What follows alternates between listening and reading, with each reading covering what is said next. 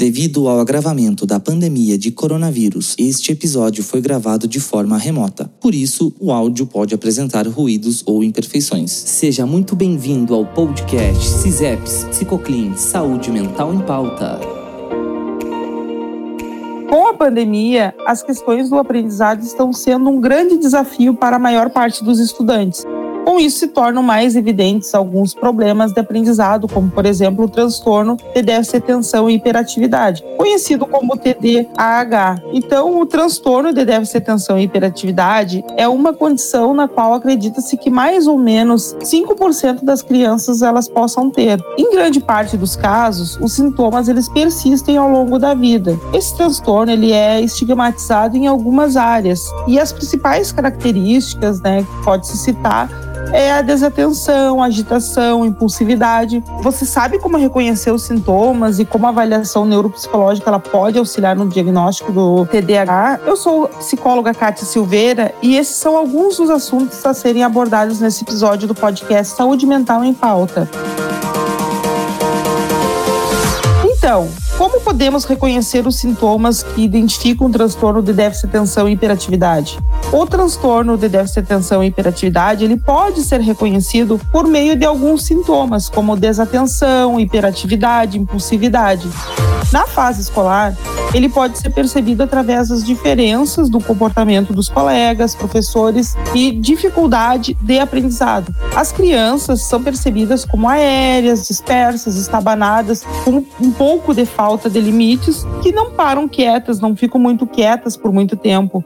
Então, além de não realizar as atividades escolares no mesmo ritmo que os demais colegas, as meninas também apresentam menos sintomas de impulsividade e hiperatividade quando comparado com os meninos. Mas a desatenção ela está presente em ambos os casos. Claro que isso não é uma regra, né? Pode ser que várias meninas também tenham bastante sintomas de hiperatividade. Na fase adulta, os problemas de atenção pode ser observado na rotina tanto familiar, social e do trabalho. Muitas vezes o esquece de compromissos, apresentam também limitações em analisar o seu comportamento, porém, o diagnóstico ele deve ser cauteloso e com profissionais especializados, uma vez que cada um tem um ritmo de comportamento motor e fica mais complexo para determinar qual seria o ritmo normal de cada um.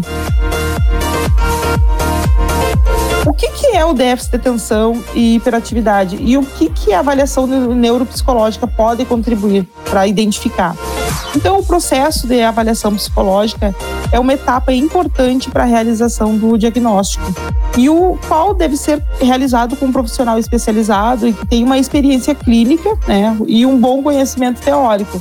Esse diagnóstico ele deve ser realizado o mais precoce possível, pois o transtorno ele independe de ser acompanhado ou não pela hiperatividade, então apresenta uma alta correlação também com fracasso escolar. Seus sintomas eles podem ser observados muitas vezes na escola, baixo rendimento escolar. Desse modo, é uma prática recorrente das escolas dialogarem, chamarem os pais, a fim de buscar uma solução para essa situação. O TDAH é um transtorno que envolve autocontrole e é evidenciado por alguns déficits que envolvem atenção e impulsividade.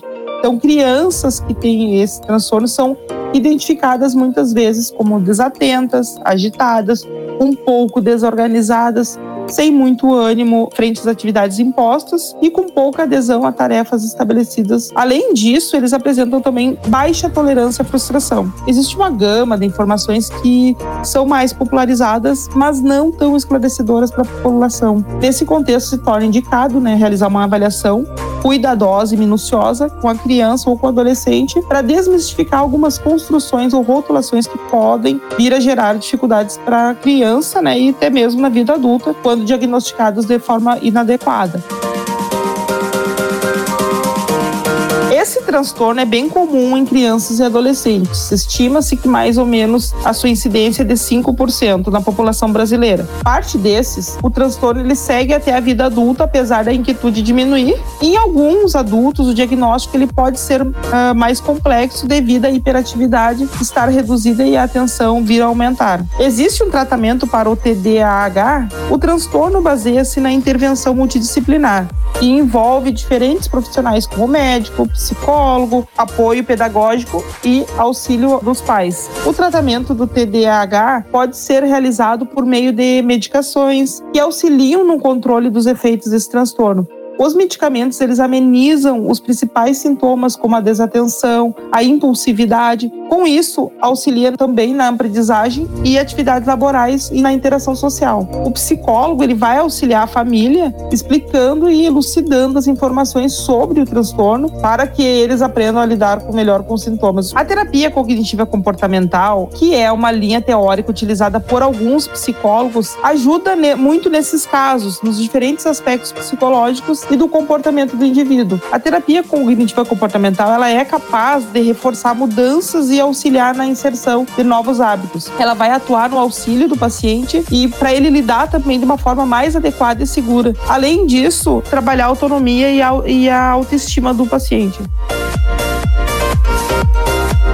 No meio escolar, torna-se importante ter o apoio psicopedagógico que foque no aprendizado e na organização e planejamento do tempo de suas atividades. Sendo assim, gostaria de agradecer a todos os nossos ouvintes e dizer que você pode acessar nossas redes sociais, comentar, sugerir temas e tirar dúvidas. Você encontra o Centro Psicoclean nas redes sociais, arroba fisma.psicoclean e no site www.fismapsicoclean.com.br. Estamos localizados na rua José Bonifácio, 2355, Policlínica Wilson Aita, quinto andar, no centro de Santa Maria. Nossos contatos são 55 30 26 96 12 e também pelo WhatsApp 55 991 35 10 39. Um abraço e até o próximo episódio.